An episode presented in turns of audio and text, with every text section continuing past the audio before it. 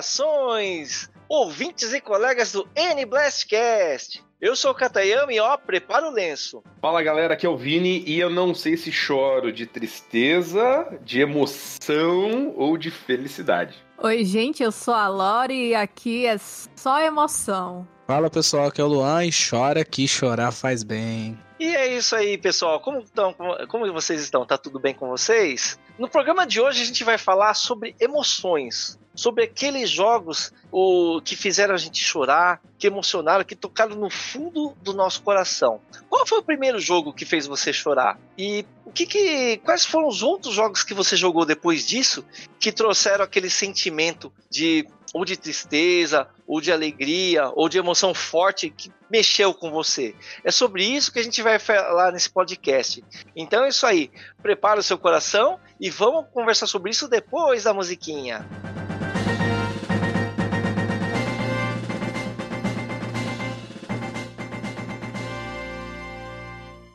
Here we go!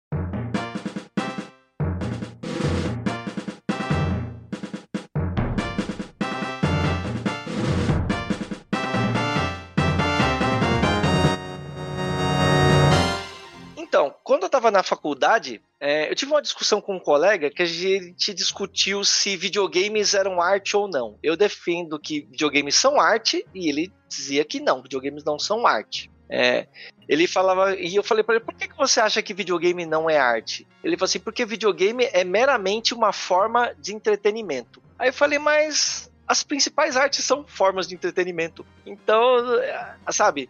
E videogames no, nos, nos dias de hoje, eu fiz faculdade mil anos atrás, né? Hoje em dia, a sociedade aceita games como arte e videogames são considerados como a décima arte. Mas o meu amigo tinha razão num ponto: videogames são é, formas de entretenimento, né?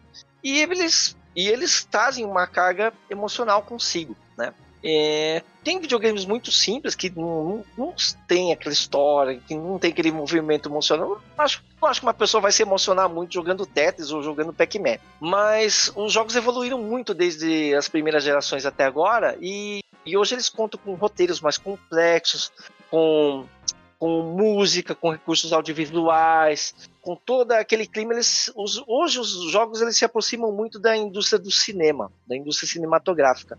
Então eles podem mexer com as nossas emoções e eu acho que os jogos têm um efeito ainda maior do que o cinema, porque você os jogos são coisas interativas. Então, como você está interagindo diretamente com o produto de entretenimento, tem como o, o, designer do jogo colocar, fazer a coisa de um jeito que ele envolva você emocionalmente, sabe? E, e é muito gostoso quando isso acontece. Então, a gente teve essa, esse programa por sugestão do Leandro, que ele perguntou qual foi o primeiro jogo que você fez chorar. E a gente falou, poxa, dá um tema legal para podcast. Então, gostaria de conversar com, né, com o pessoal aqui do podcast. Vamos, começar com a Lorena. Lore, quais, qual foi o primeiro jogo que te fez chorar, que te emocionou? Olha, é... o jogo, assim, eu não vou lembrar o primeiro jogo, mas um jogo que eu joguei que foi bastante despretensioso. Na verdade, tava. Eu assinava na época a PSN, né?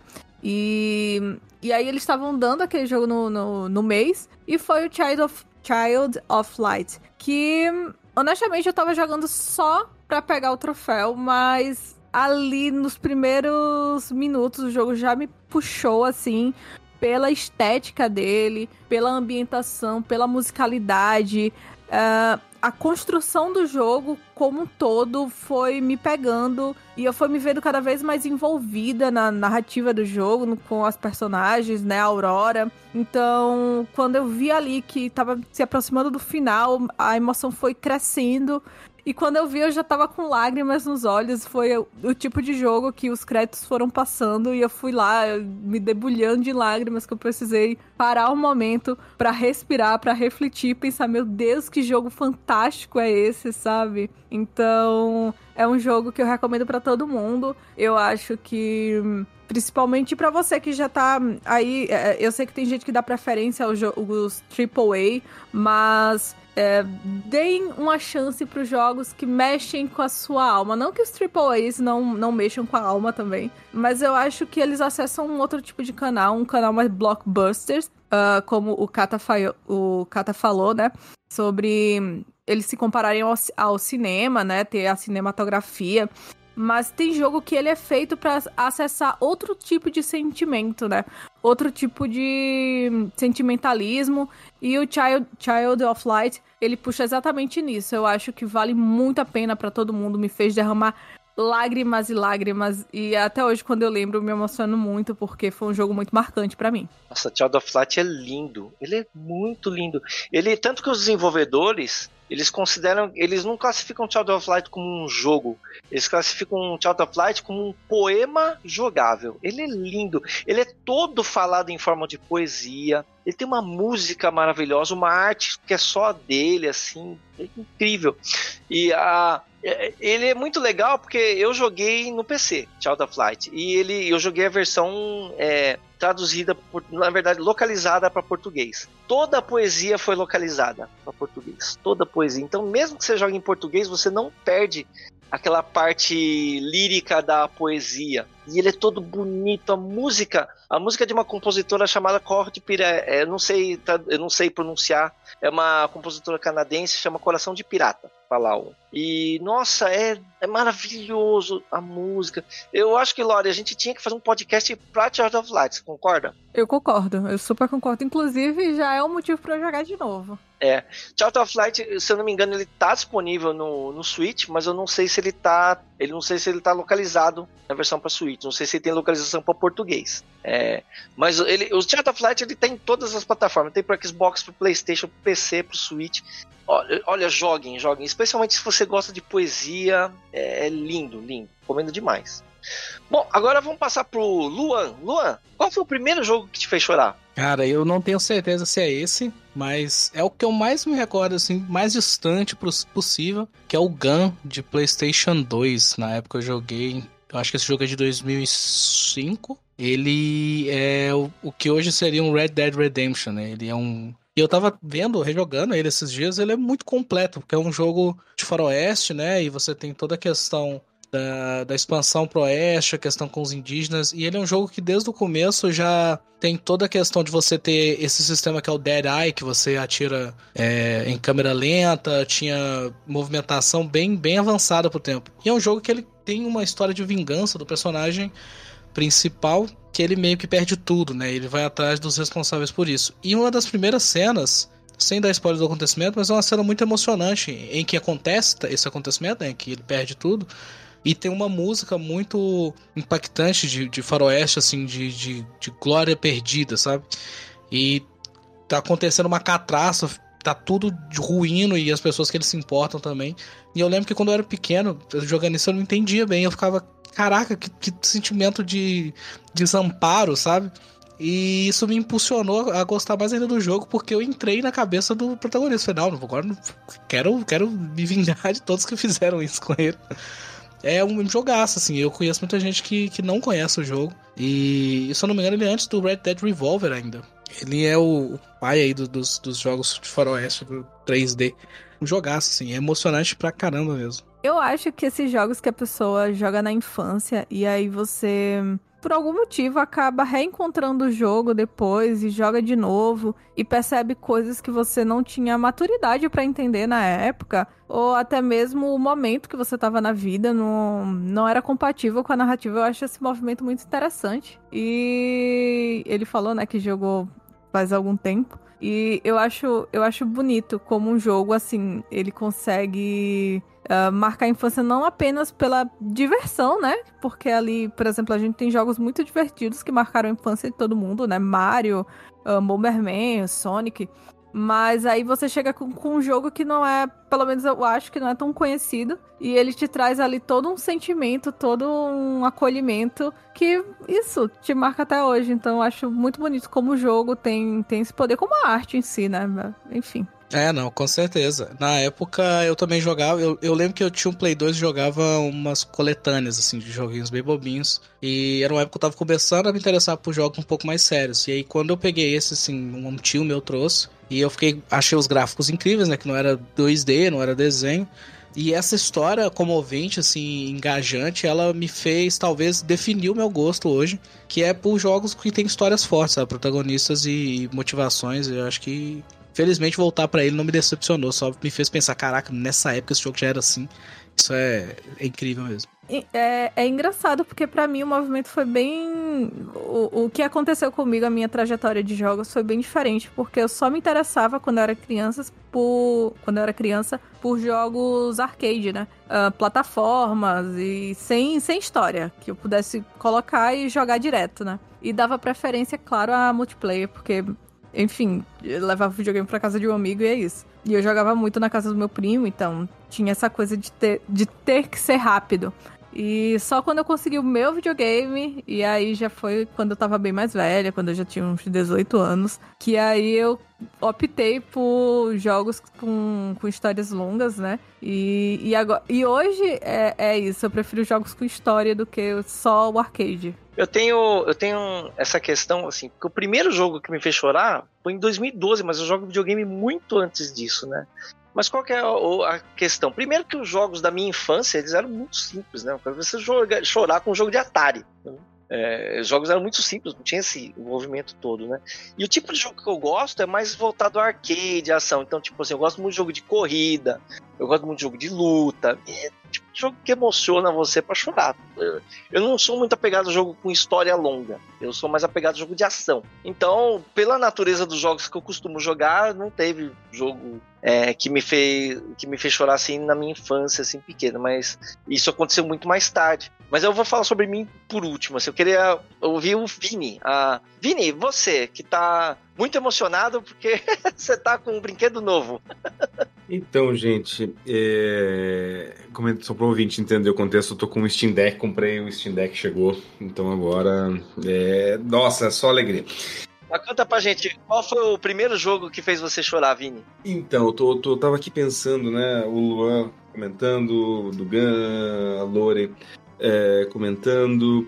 E aí eu tava lembrando, fui fazendo uma lista, né, aqui recuperando de memória. E um jogo que me marcou muito, eu acho que eu já falei bastante dele em um podcast tempos atrás, o ouvinte que está acompanhando vai saber, é um jogo chamado Chrono Cross, do PlayStation 1. E é o que me marcou nesse jogo, né, o que me fez é, não propriamente chorar assim de cara. Eu, eu, ouvinte, eu gosto de literatura, sou professor de literatura, então todo tipo de texto literário geralmente me comove, né, me consegue arrancar lágrimas muito facilmente.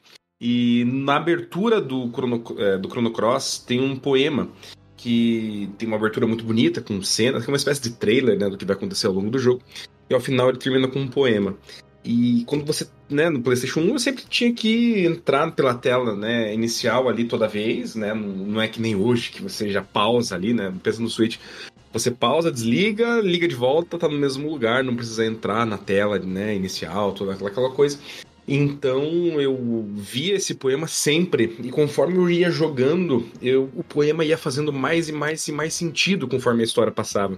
E chega em dado momento da história que eu li né, o poema de volta, porque eu adorei, adoro a abertura desse jogo, acho que é uma das minhas favoritas de todos os tempos. E aí eu li aquele poema e eu chorei. E eu devia ter lá meus é, 12, 13, 14 anos, não lembro exatamente agora. Eu vou, assim, me dão uma licença, vou, vou, vou falar o poema aqui, não em inglês, porque meu inglês tá, tá enferrujado, mas uma traduçãozinha. É, é bem pequenininho e né, só para você ver da, da, onde que vem, né, como que esse texto é, é, chamava atenção, que é, que é assim, né? Quando foi o começo de tudo isso? Quando as engrenagens do destino começaram a girar. Talvez seja impossível entender a resposta agora, das profundezas do fluxo do tempo. Mas, com certeza, naquela época, nós amamos tantos, mas odiamos também tanto.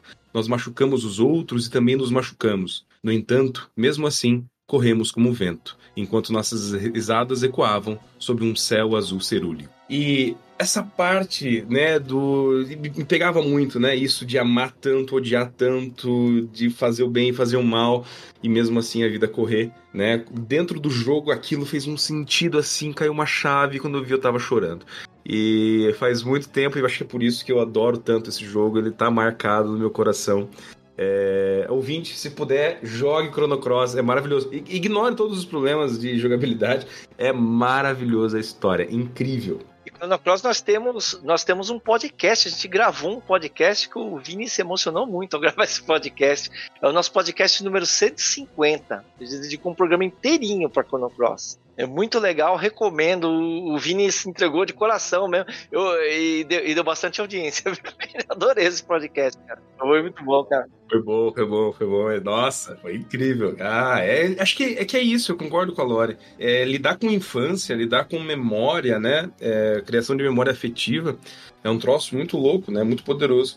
É, por mais que o jogo, né, não, não, aparentemente não seja tão. Né? Acho que hoje, se eu jogasse Chrono Cross de volta, né? Vou esquecer aqui, a gente fala muito disso, né? É, é, se a gente puder esquecer um jogo e começar ele do zero, assim, como se nunca tivesse jogado, eu acho que eu, talvez não choraria. Talvez não, não tivesse no mesmo impacto, mas naquele momento, né, lá na adolescência, começo da adolescência, foi um período que, que tocou bastante né, é, a poesia, tocou muito a história, o desenvolvimento, né, toda a tragédia que envolve o jogo. E acho que, que acho que é essa a graça do videogame, né? Então, eu, respondendo a tua pergunta lá do começo, Cata, né, lá com o teu colega, eu acho que sim, videogame é arte com toda certeza, justamente, né, para além dessa questão do entretenimento, né, de poder fazer com que mesmo com que todo mundo olhe e fale, ah, esse aqui é um jogo simples, né, esse aqui não vai, talvez para alguém aquilo toque, né, no fundo da alma, no fundo do coração. Eu acho que essa é a grande beleza da coisa. Sim, eu acredito que até mesmo esse colega hoje em dia, ele, talvez, eu não sei, eu perdi contato com ele, mas talvez ele tenha mudado a opinião dele, né?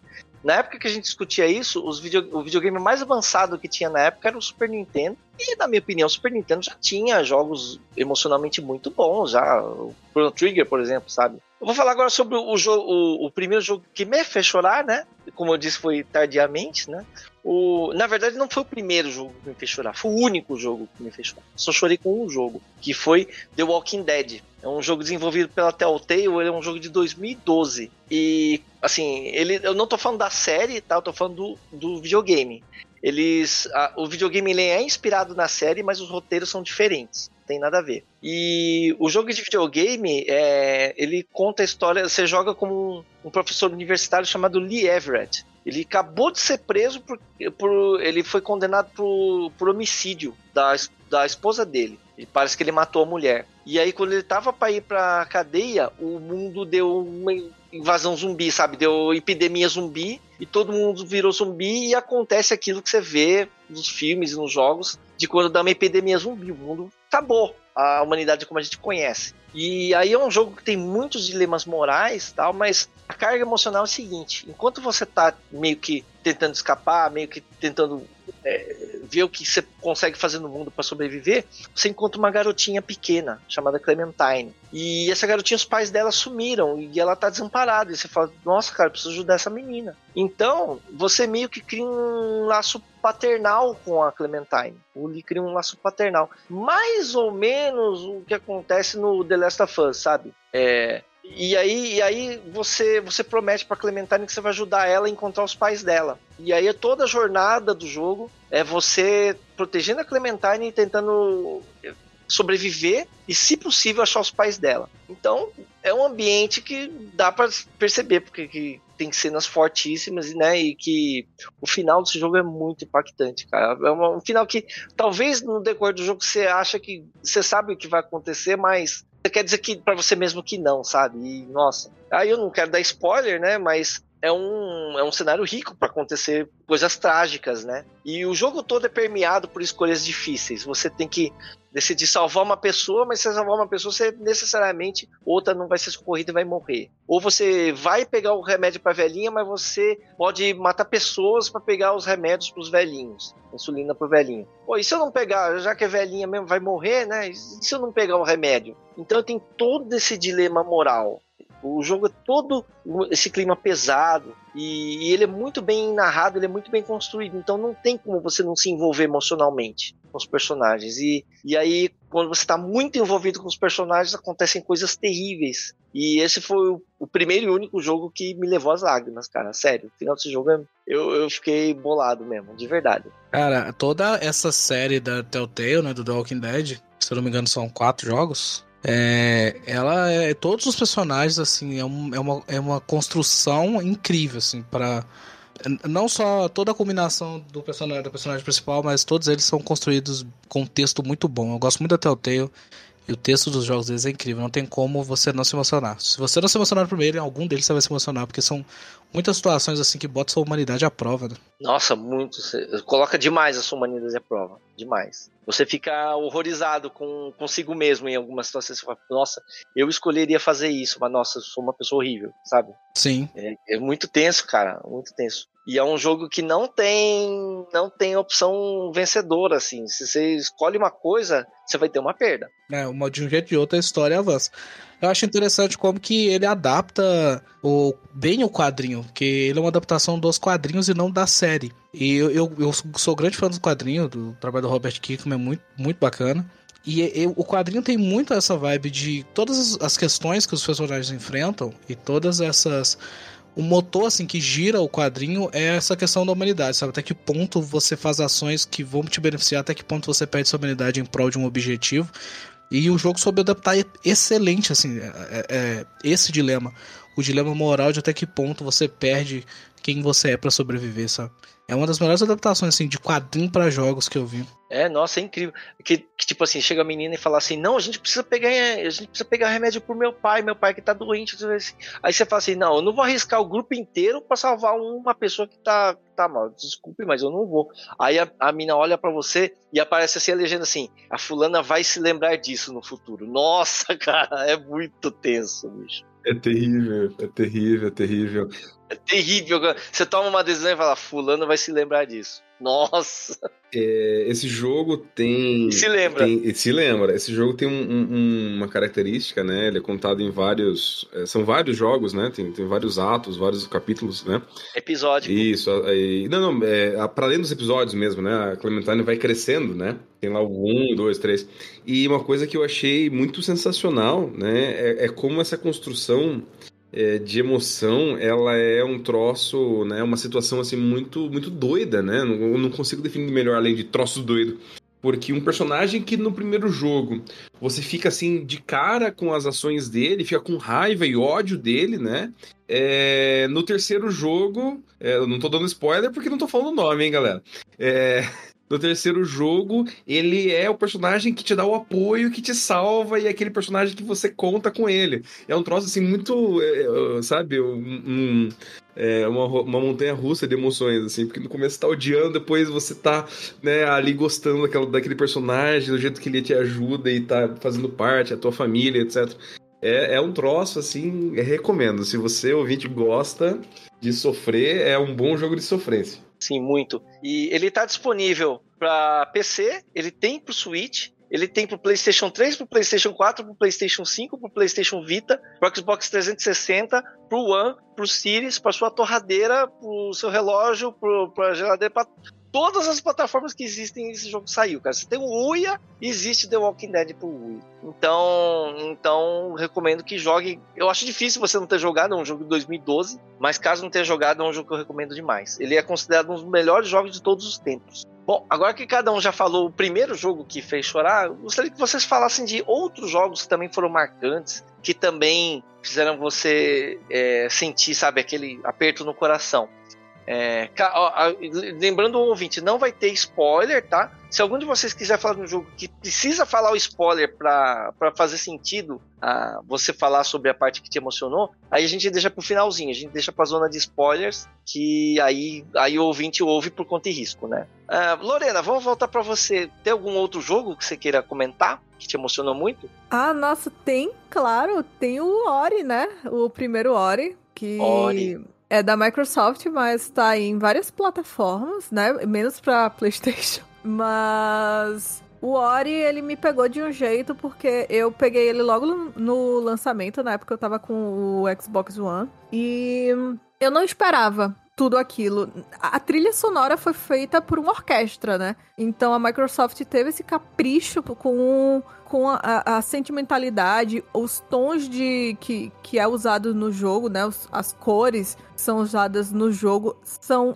incríveis, assim. É tudo muito casadinho. A, a ambientação, o personagem tudo é é tão delicado, tão bem pensado e a, a história é uma outra coisa, sabe? Quando você mergulha no mundo de Ori e vem o narrador, porque começa com o narrador, né? Você já, você já entende que aquela é uma história que vai te pegar e que você precisa ser sensível. Além de tudo, o jogo ele também é um jogo relativamente grande. É, você se diverte ali umas boas horas com os puzzles. E mas ali a cada momento que você vai passando, a cada apego com o personagem, as coisas que você vai descobrindo, Uh, os amigos que você vai fazendo ao longo da jornada. Nossa, olha, só de lembrar eu já tô ficando toda arrepiada e toda sentimental, porque é um jogo muito incrível. E o final, meus amigos, meus ouvintes, vale muito a pena. Que jogo incrível, que jogo delicado. A Microsoft foi muito cuidadosa e, de novo, eu vou enfatizar essa trilha sonora que é um espetáculo, assim, sabe? Além do show de luzes. É, enfim, joguem. A Lorena só tá recomendando obra de arte. Eu queria que na época que eu tava discutindo com o meu amigo, existisse Ori Child of Light, pra mostrar pra ele e falar, me diz que isso aqui não é arte. Realmente. Cara, Ori, Ori, a, a, arte dele é sacanagem de. A, a trilha sonora é orquestra, cara. É, sabe? É, é, é, um negócio tão lindo que é sacanagem de usar como argumento. Nossa, é, é, um, é um jogo muito caprichado, é um jogo muito assim. É, assertivo, sabe? Ao que se propõe, ele entrega tudo. É para mim é um jogo assim que é referência no gênero, uh, junto com Child of Light. Ele é um dos melhores jogos assim para você jogar, se apegar e no final derramar aquelas lágrimas de alívio, felicidade, emoção, enfim, de tudo. E ele tá disponível no, no Switch, né? Os nossos ouvintes aí que gostam de plataformas Nintendo. Eu joguei ele no Xbox One também. Ele, se não me engano, ele tá no Game Pass no Xbox. O, engra o, engraçado é que o Ori 2 não me pegou tanto quanto, quanto o 1. É, o Ori 2 ele é também emocionante, ele conta, uma, ele conta uma outra jornada, né? É uma continuação muito boa, mas eu acho que o 1 tem um peso maior. Eu acho que eles foram muito mais assertivos no 1. Eles tentaram ali no, no 2, conseguiram até, de certa forma, mas o 1 ainda te pega mais, eu acho que pelo simbolismo de tudo, sabe? Eu acho que o 2 é porque a gente foi com a expectativa muito alta no 2. Eu já foi jogando esperando, sabe? Esperando algo espetacular. É, tava esperando uma coisa. Não que não seja do mesmo nível, né? Mas não sei. Luan, e você? Cite outro jogo muito emocionante citar um aqui que todo mundo conhece, né? Um difícil você não conhecer. Se o primeiro que eu citei, que era o Gun, ninguém conhece, esse que todo mundo vai conhecer, que é o The Last of Us 2. Ah. Mas aí, aí é difícil. É difícil. Esse é brabo. Esse é brabo. Esse, esse jogo, pra quem ficou de rabo preso e não jogou, eu sei que você tá ouvindo, teve gente que ficou, achou ruim, não jogou o jogo. Não joga mesmo, não. Porque, santo Deus, é, falando sobre isso de ser um jogo ser arte ou não, tá, tava conversando com o Kata mais cedo sobre jogos que ele, ele cumpre a sua função, mas ele não te diverte necessariamente. Muita gente acha que o jogo é pra divertir. O The Last of Us eu tinha jogado o primeiro, gostei muito, e aí eu fui jogar o segundo. E o primeiro é uma história emocionante e é divertido de jogar, é bem legal. O segundo ele traz um, um elemento é, de emoção, de emoção muito forte, mas falando sobre gameplay também, eles trouxeram uma realidade no gameplay que eu não vou falar que não me agradou, que eu achei incrível, mas eu não acho divertido. E geralmente em jogos que com, de ação você mata inimigos normais, assim, né? Nesse jogo eu, eu, eu corria, eu evitava matar inimigos, porque é muito, muito pesado a forma que os inimigos morrem, cachorros e tudo mais. O, jogo trouxe um realismo que eu achei até um pouco bizarro fora a parte emocional na história. É uma história muito pesada. É, é, um, é um. Eu gosto da, da, afirmação, eu não lembro quem disse que o The Last of Us 2 é o auge do niilismo misantropo. Que é aquela falta de sentido na existência com ódio da humanidade ainda. Vendo a humanidade como um. como um fruto de todo o caos, sabe?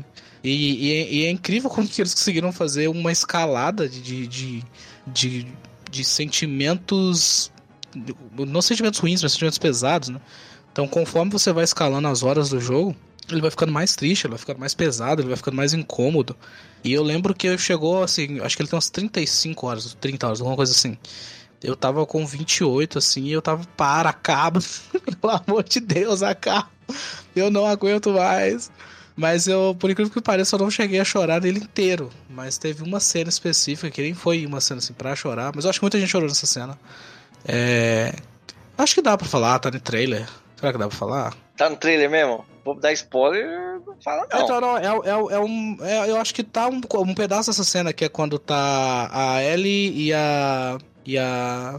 Ela vai falar o nome da atriz que faz a. Diná. Eu acho bom não falar, porque o pessoal. Não, fala não, fala não. Eu sei, eu sei o que você vai falar. Eu sei o que você vai falar, não fala não. Então, teve uma cena específica no jogo que não é uma cena assim de chorar mesmo, mas me pegou porque demonstra toda a emoção positiva entre os personagens. É, nesse jogo vem tanta emoção negativa e tanto sentimento de ódio. E naquele final tem uma cena que mostra carinho e amor e aquilo me quebrou, sabe? Então é um jogo complicado, cara. E eu acho que ele eleva mais ainda a questão de jogos ser arte e não necessariamente apenas entretenimento. Porque The Last of Us ele tá naquele mundo de. É o que eu falei, é o mesmo caso do The Walking Dead. Ele, você tá naquele mundo desgraçado, é, dominado por zumbis, cara, que é tudo só, só tragédia, né? É pesadíssimo.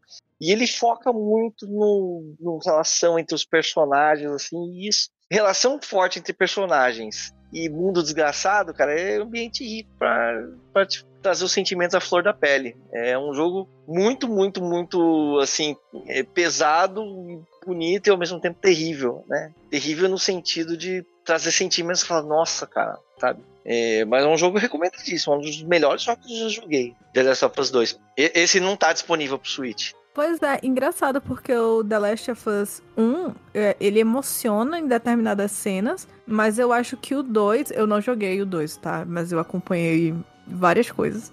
E, mas eu acho que o 2 ele tem um peso muito maior. Eu acho que nesse sentido ele é mais completo, porque ele provoca muito mais, ele é muito mais provocativo do que o 1.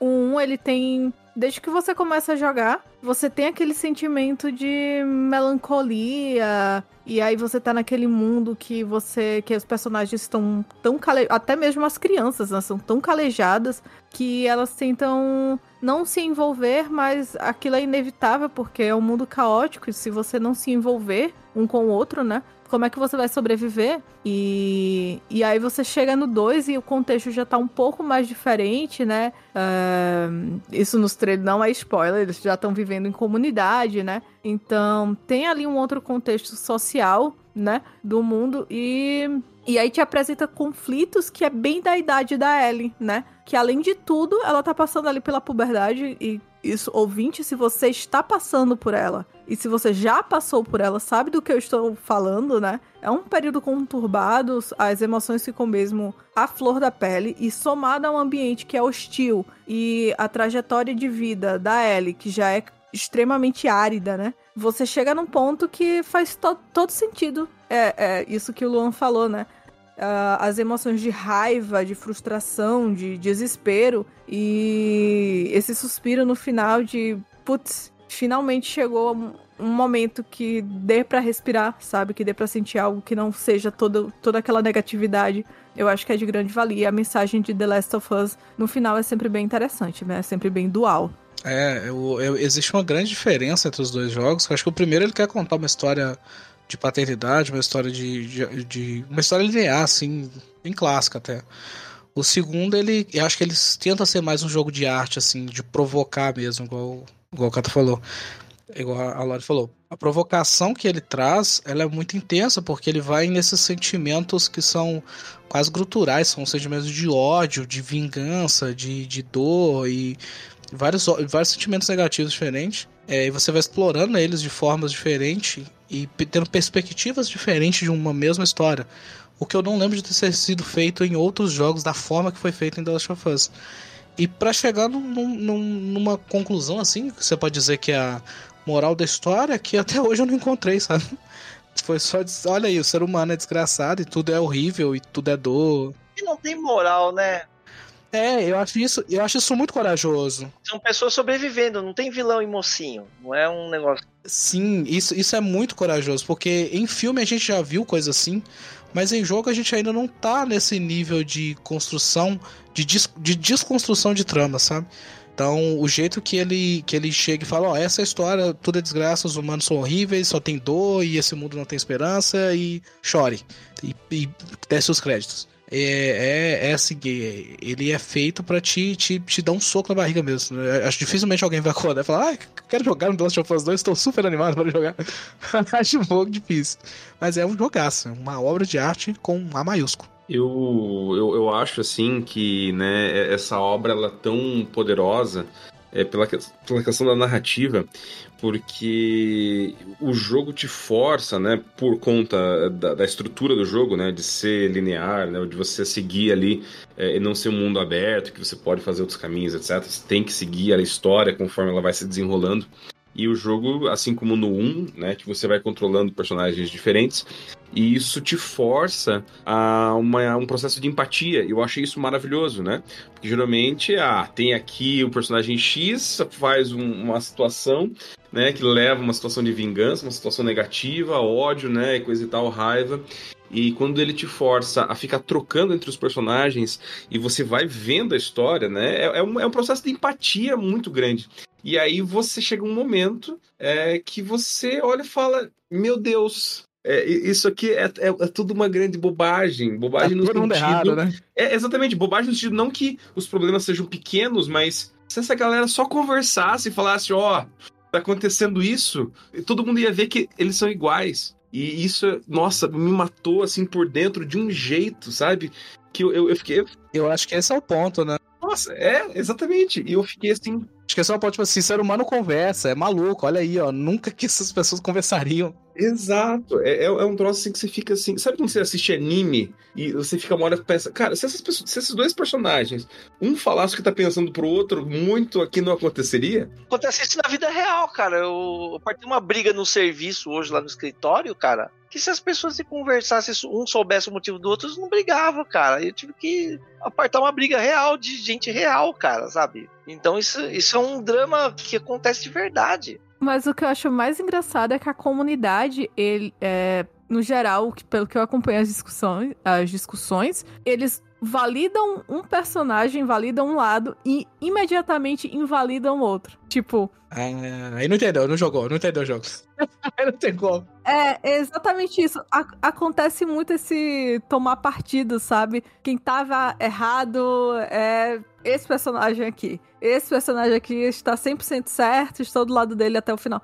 É, é muito engraçado porque acontece essa, essa separação, essa linha de dizer Uh, eu tô com esse personagem aqui, eu me identifico com esse, seja lá por qual motivo. É, e, e, realmente, aí jogou e não entendeu absolutamente nada, porque não é sobre invalidar o outro lado, né? Você pode sim compreender melhor um dos lados, se identificar mais com um dos dramas, mas entender que isso não necessariamente. Uh, isso invalida toda a narrativa do outro, sabe? Porque os sentimentos são individuais, os sentimentos são da pessoa, então isso não dá pra, pra ter controle. Mas é isso, se eles conversassem no final, as coisas talvez. Talvez precisasse de um jogo inteiro de tantas horas. A pessoa que fala isso tem que jogar Fire Emblem. Que Fire Emblem, o, o personagem que é bom é bom, o personagem que é mal é mal. Tem bom e tem mal. E o que é bom é claramente bom, o que é mal é claramente mal. Isso acabou, entendeu? Isso, isso me deixa encucado das ideias, maniqueísmo no, do, do Fire Emblem, deixa. Nossa, meu Deus. É, é uma fórmula. Tem, tem uns que não são assim, tá? Fire Emblem Fates não é assim, mas tudo bem. Então, melhor ainda, joga Advance Wars Days of Ruin. Porque Advance Wars Days of Ruin, personagem que é bom é caricaturalmente bom. O personagem que é mal é o demônio, entendeu? Ele é mal porque, hahaha, eu sou mal, entendeu? É, é, é muito. O cara é caricaturalmente bom ou caricaturalmente mal, né? É bem dividido. Vini, agora você, qual, fale outro jogo que você acha que o ouvinte deve conhecer, que vale a pena para emocionar o nosso ouvinte. Ah, ouvinte, eu vou aqui me redizer, me repetir. É... Vou citar um monte de jogo que eu já falei porque me marcou. Não é porque eu não tenho repertório, não, hein? Mas é porque marcou tanto. que eu acho que cabe muito bem aqui a gente comentar. Vou comentar alguns jogos, vou falar dois na realidade, aqui bem rapidinho. É, dois jogos é, cujo a, ponto central da emoção, né, que me causaram emoção, mas um choro não um choro de tristeza, de, né, de, de desgraça, assim, de do céu, né, vida horrorosa e coisa e tal, mas um choro de emoção, de empolgação, né, pela beleza, pela, pela genialidade da pessoa que pensou e construiu isso. É o Hades e um jogo chamado Outer Wilds. É, começando pelo Hades, música. Construção da música é um jogo roguelike. Você entra, você né, é, com, controla um personagem e você tá querendo sair, né? Você tá preso ali no, no submundo, você quer é, é sair do, do, desse submundo, quer ir pra, né, pra fora e coisa e tal. Esse é o, é o, é o comecinho do jogo, né? Não tem nada de, de muito spoiler nisso. E aí você começa a jogar, começa a jogar, né? Você controla os agreus, esse jovem que quer, quer conhecer o mundo, conhecer atrás das pessoas. E aí você começa ir jogando e assim, o ponto chave é é um jogo muito bonito musicalmente. E ele tem uma abertura que é muito impactante. Assim, eu, eu recomendo ouvinte, se você puder, vai num, num YouTube da vida, num Spotify, num agregador e procura, né? Hades é, é trilha sonora soundtrack e escuta. É a primeira música que aparece. É, essa música, assim, é, guia o começo do jogo. Então você vai conhecendo o personagem, vai conhecendo as mecânicas através dessa música. E ela é uma música muito gostosinha, muito bonitinha, e ela sempre volta, porque, como é um roguelike, você sempre morre, né? E você tá sempre de volta no começo. Ela sempre toca no começo. E aí você, assim, a, a música vira parte do ambiente, parte da, da ambientação total do jogo. Em dado momento, você vai enfrentar o boss, né? boss final. Como todo jogo tem, há um boss final. Não vou dizer qual é o boss final, talvez a pessoa que já jogou já saiba, ou a pessoa que perceba algumas coisas, né, é, fica um tanto quanto óbvio. Você vai enfrentar o boss final e toca a música do começo. Só que assim, para você chegar no boss final, não é assim, ah, eu comecei a jogar daqui umas 5 horas eu tô no boss final. Não! Você leva algumas horas, porque é um jogo bastante difícil, mas bastante difícil mesmo. Você passou ali, eu, eu, eu cheguei nesse boss final entre 30 e 40 horas de jogo. Talvez você fale que eu demorei, concordo. 30 40 horas de jogo eu ouvindo essa música da entrada. Música da entrada, ali tocando, tocando, tocando, tocando na cabeça. Chega no boss final, toca a música da entrada. Só que e isso aqui me pegou. Nossa, quando eu ouvi uma lagriminha assim de felicidade, de, de falar assim, nossa, a pessoa que pensou nisso é um gênio. A música toca, só que ela toca diferente ela toca com muito mais instrumentos de apoio. E, isso, né, simboliza o quê? Você começa a jornada de um jeito, só que você vai aprendendo, você vai ganhando novas ferramentas, novas armas, você vai conhecendo outros personagens e você vai crescendo conforme a história do jogo.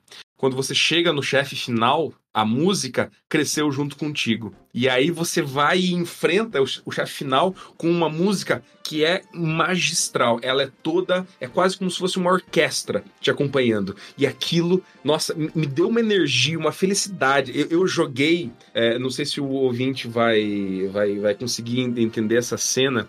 É, no filme da Mulher Maravilha, em dado momento ela tá com a Gal Gadot, ela tá enfrentando lá o, o Ares, né? Estão lutando coisa e tal.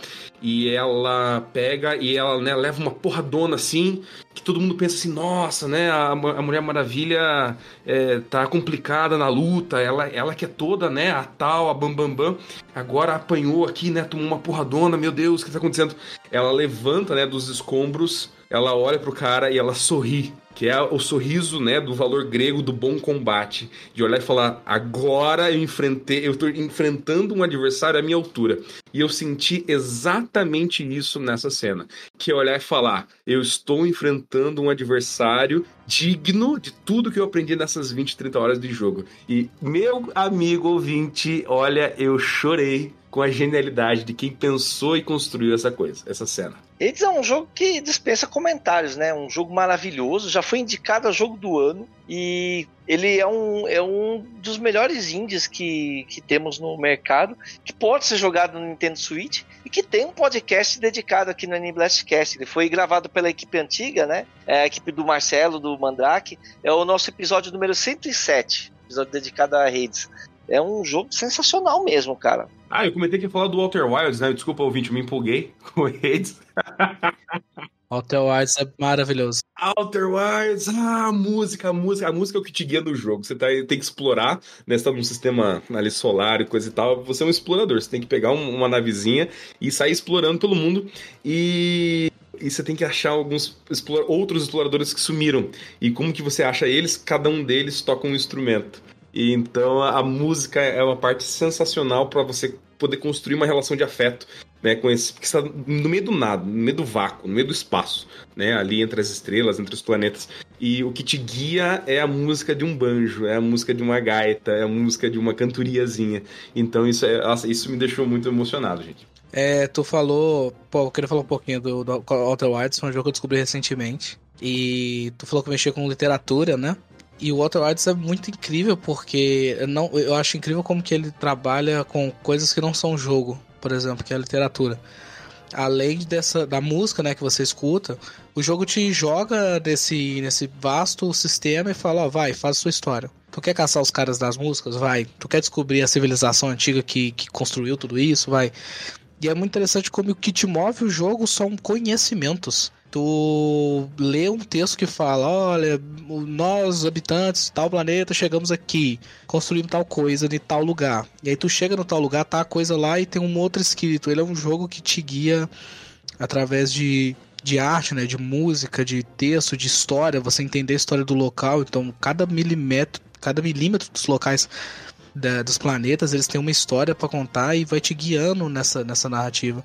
E sobre a emoção em si, eu acho que no final do jogo ela dá um. um é, é, é um pouco confuso para muitas pessoas, mas ele é um jogo que fala muito sobre a, a efemeridade das coisas, sabe? Sobre como tudo um dia tem que acabar. E, e não importa. É, essa é a mensagem que eu tirei muito do jogo, sabe? Existe um evento cataclísmico que você tenta pedir é, vários jogos existem eventos cataclísmicos que você tenta pedir, né? Ah, o vilão não pode ganhar, a Terra não pode acabar, a guerra não pode ser perdida.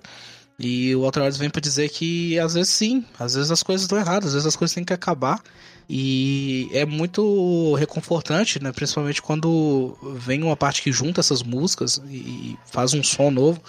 E você entende que é isso, que, que você é só um pedaço num, num, num plano muito maior e que nem sempre o fim é o fim e nem sempre quando as coisas acabam é, significa que é algo ruim, mas pode ser o começo de algo novo. É, é, é lindo demais, lindo demais. Jogaço. Bom, então, pessoal, a minha última recomendação é um jogo que eu não chorei, mas eu cheguei bem perto. Que é um jogo que a gente já abordou aqui no podcast, que é o Life is Strange. Primeiro jogo, Life is Strange. Ele é o nosso podcast. Ele tem um podcast dedicado para ele, é o nosso episódio 166. E ele conta, ele conta a história da estudante Max Caulfield, que ela é uma estudante normal de arte, numa escola, numa cidadezinha pequena do interior, e ela vê uma garota sendo assassinada no, no banheiro da escola. E nesse momento ela percebe que ela tem o poder de voltar ao tempo. Ela consegue voltar ao tempo e evitar fato, os fatos de acontecer.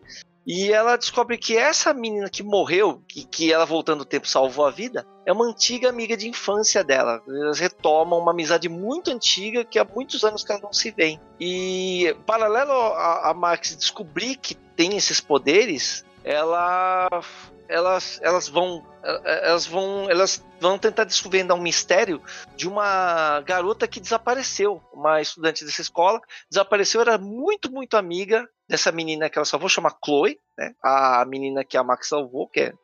Então a Max e a Chloe, que são tão amigas, elas tentam desvendar o mistério do desaparecimento da Rachel. E isso desvenda uma trama muito, mas muito sinistra mesmo. É, então ele é um jogo que ele tem, apesar de ele ter um, um, um tema sobrenatural, que é o fato da Max poder voltar no tempo e refazer coisas, ele envolve todo aquele aspecto de, de microcosmo de faculdade, que ocorre bullying, ocorre abuso, é, tem valentões, tem o, o cara do time de futebol, tem a patricinha, tem todas essas pessoas, sabe, que tem esse problema.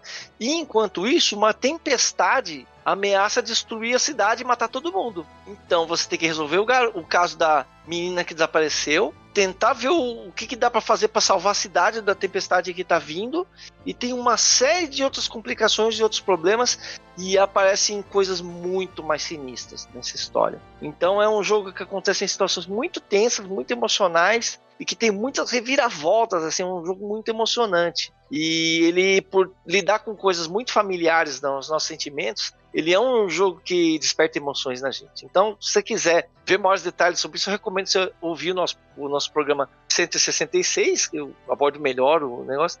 E é um, e é um jogo que eu recomendo de verdade vocês é, experimentarem. Ele tem na plataforma Switch, mas tem em todas as plataformas de game modernas. Então é facinho de conseguir jogar. Se alguém quiser comentar alguma coisa de Life is Strange. Esse jogo é, é muito, muito triste é, e reforça algo que o Luan comentou, né? Dessa questão de você tentar é, evitar o inevitável. E é na realidade, eu, eu percebo, né? Eu joguei duas vezes esse jogo. Eu acho que é talvez um, um, grande ensinamento sobre lidar, né, com o processo de perda, né, sobre a gente aprender, talvez pelo modo mais difícil, né, que às vezes o melhor é deixar as coisas irem, né? Que as coisas têm que, têm que ir, elas têm que seguir o seu caminho, porque se você tenta evitar, você acaba uh, trazendo um problema muito maior, principalmente para você mesmo, né? Que é o que eu acho que, que, que é, para mim foi a grande mensagem desse jogo, sabe? Eu eu vou talvez uma opinião polêmica, mas eu acho que no meio o jogo meio que fica maçante. Eu acho que ele podia ser até um pouquinho mais curto ali, porque isso, o começo do jogo é bom, a história do jogo é boa, o final do jogo também, seja lá o final que você escolha, é bom também, mas o meio ali do jogo para mim foi um pouco custoso para terminar, mas é, eu concordo com o Vini. Eu acho que a mensagem, a grande mensagem do jogo é sobre aceitar e seguir em frente, mas também sobre aquilo que você não deve aceitar. Eu acho que passa duas mensagens e todas são ok, sabe? Todas são. Eu acho que as duas mensagens são ok, porque isso. E quando você jogar o jogo, é, eu acho que eu escolhi o, o final que o Vini não escolheu. Mas é, quando vocês jogarem o jogo, se não tiverem jogado, vocês vão perceber que é, um, o contexto todo da situação vai contribuir muito com a, com, com a decisão final, né? Eu acho que é um jogo muito bacana na mensagem que ele se propõe a passar. E, de novo, é um daqueles jogos que não tem certo e não tem errado, pelo menos ao meu ver. Mas. É, não foi um jogo que exatamente me emocionou, mas foi um jogo que para mim foi muito impactante no sentido de construção da história. Eu gostei muito da ousadia do estúdio de apresentar um jogo que isso aparentemente tem uma premissa que não é que não é muito que não parece que vai terminar, culminar nesse tipo de fim, sabe? Nesse tipo de escolha. E a, a, a, escolha final me deixou angustiada. Mas uma vez que eu consegui escolher, a coisa fluiu e, enfim, tô satisfeita com o meu final. Querido ouvinte, agora o, o Vini quer falar sobre um jogo, mas ele vai ter que fazer um spoilerzinho. Então, se você não quer tomar spoiler, então muito obrigado por ouvir esse podcast. Pode encerrar por aqui. Vini, só para o ouvinte saber de que jogo que você vai falar. Então, ouvinte, é, eu acho que não, não tem como eu deixar passar é, um jogo é, deste ano muito importante chamado The Pale Beyond. Bom, então vai falando sobre ele, mas quando você for entrar na parte que é spoiler, você avisa pro, pro, pros ouvintes poderem sair, tá bom? Perfeito. Galera, The Pale Beyond é um jogo que infelizmente não tem para Switch ainda, você acha só pela Steam para PC. E é um jogo de uma narrativa visual, né? Uma, uma, uma, novela gráfica, em que você controla um personagem que ele é o imediato de um capitão de uma expedição a uma região ártica, uma região de muito gelo, que é de um mundo fictício, né? Não é necessariamente para o Polo Norte nem para o Polo Sul, mas é a região em que há o polo magnético daquele país, né? Daquele, perdão, daquela nação, é, daquele mundo, daquele planeta e coisa e tal. E você vai como primeiro imediato, você é contratado para poder fazer parte disso e é tudo na base do texto. É muito texto, muita interação de texto e é quase um point and click, né? Você fica clicando na tela, nas, op nas opções que vão aparecendo e você vai lidando com as questões que vão surgindo e que precisam ser resolvidas, mais ou menos no estilo, né, que o Kata e o Luan comentaram sobre o jogo da Telltale do Walking Dead. Então você se vê diante de dilemas morais, dilemas éticos, é, dilemas pragmáticos para resolver problemas como questões de tá muito frio, tá menos 30 é, e não tem coisa para esquentar, não tem carvão. O que, que a gente faz? A gente joga a comida para esquentar, só que se a gente jogar as latas de alimento para poder esquentar, as pessoas não comem. E daí, qual é a escolha? Passar frio ou passar fome? E aí você vai se vendo com uma série de decisões muito difíceis ao longo de semanas. Né? São semana, é, o jogo é dividido em semanas, são os, os, turnos. Né? Então cada turno é uma semana e você vai fazendo as ações, vai interagindo com os personagens, vai descobrindo as histórias particulares de cada um deles e vendo, é, é, conhecendo um pouco mais dessa expedição que você não sabe do que se trata. O jogo não te conta, porque é todo um mistério envolvendo isso. Um ponto-chave é que existem muitos passageiros, são cerca de 30, 31 passageiros, é, nesse navio, desde pessoas que estão ali para trabalhar no navio, como marinheiros, como imediatos, né, é, e coisa e tal, até é, cientistas e pessoas que estão ali meramente passeando junto para realizar um, uma, um registro, alguma coisa assim. Então é um jogo muito legal para você que gosta de jogo de história, jogo né, que se envolve muito com a narrativa, é, porque ele vai trazer isso aos montes. Só que agora, então, né, eu vou entrar na parte do spoiler porque assim, é uma parte para mim foi muito pesada e que me fez chorar de um jeito que eu nunca chorei com jogo nenhum, por isso que eu fiz questão aqui de estar tá falando para vocês e recomendar, né? É, mas eu já aviso, se você tem problemas é, com mortes de animais em jogos, em filmes, talvez não seja o caso de você ouvir também.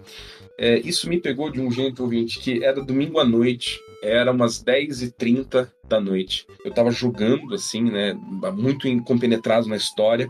E aí acontece uma cena, eu agora eu entro o spoiler, que é o seguinte: você no navio você leva junto é, 10 cachorros, 10 cachorrinhos, que são cachorros de trenó, e eles vão, em dado momento do jogo, o navio ele fica preso no gelo e você não tem como sobreviver sem os cachorros. Os cachorros são a base para você conseguir alimento, para você conseguir recurso, para manter todo mundo vivo, tentar manter todo mundo vivo, todo mundo aquecido, todo mundo alimentado. E aí você vai usando os cachorros, os cachorros são a base de locomoção a partir da metade do jogo.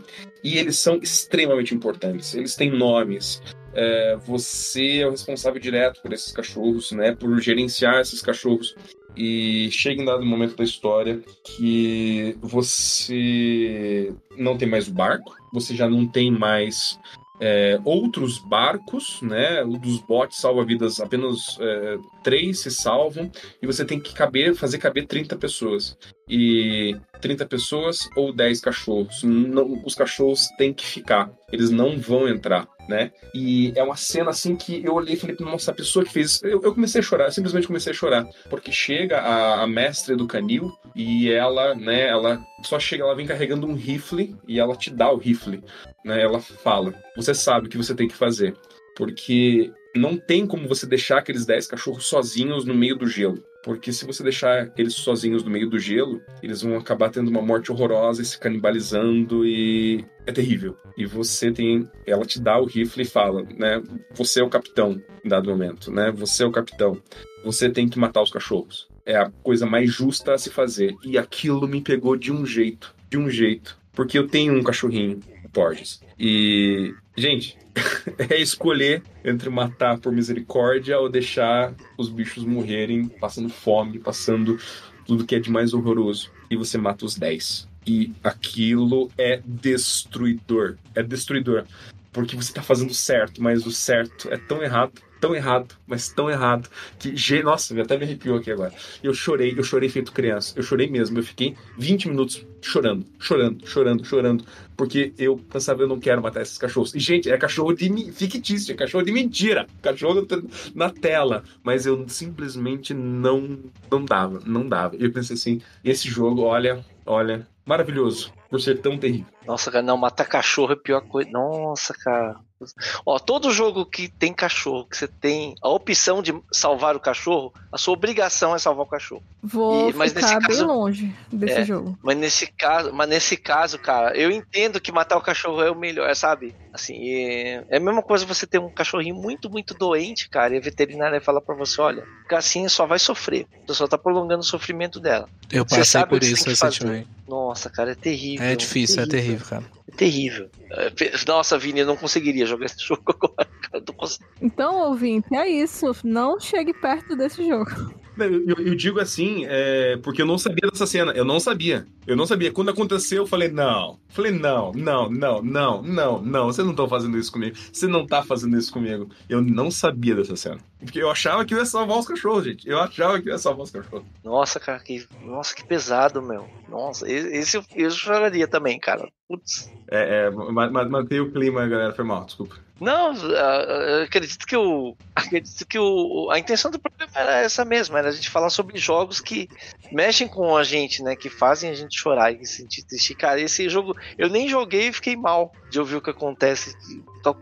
Nossa, o Vini tá mostrando a carinha do doguinho aqui, você segurando a arma. Nossa, é terrível. Meu Deus do céu. Cara, não teria coragem. Eu, tinha, eu teria parado de jogar nesse momento. Caramba! Olha, é. Bom, querido ouvinte, é. é, a gente quer saber de. Nossa, fiquei bolado. Fiquei bolado eu de verdade. também tô triste, Foi cara. mal, galera. Foi mal. Mas eu, eu, nossa, eu chorei muito. Eu chorei muito. É, bom, é, bom é, a intenção do programa era fazer um programa pra deixar o ouvinte emocionado e eu me emocionei gravando. Não, gente, todo mundo ficou mal gravando, né? Bom, querido ouvinte, e você? Qual foi o primeiro jogo que te fez chorar, que trouxe essa emoção forte pra você, que trouxe esses sentimentos mais profundos em você? Por favor, coloque nos comentários e. Nossa, eu não jogaria esse jogo do cachorro, não, cara. Nossa, não, não, caramba. Eu, eu não tenho capacidade. Nós somos o N Blastcast, o podcast do Nintendo Blast. O site onde você encontra notícias, você encontra resenhas, textos, análises, esse podcast e tudo aquilo que te emociona na plataforma Nintendo. Então, por favor, coloque aqui nos comentários aqui no Spotify ou na plataforma que você estiver ouvindo, ou no nosso site, qual o jogo que te emocionou, que te fez chorar. Muito obrigado por estar com a gente em mais esse programa. Um grande abraço. Deixa eu pegar o meu lenço aqui. Tudo de bom e até semana que vem. Valeu! Valeu. Triste, eu me despeço. Beijo. Valeu, pessoal. Até mais. Thank you.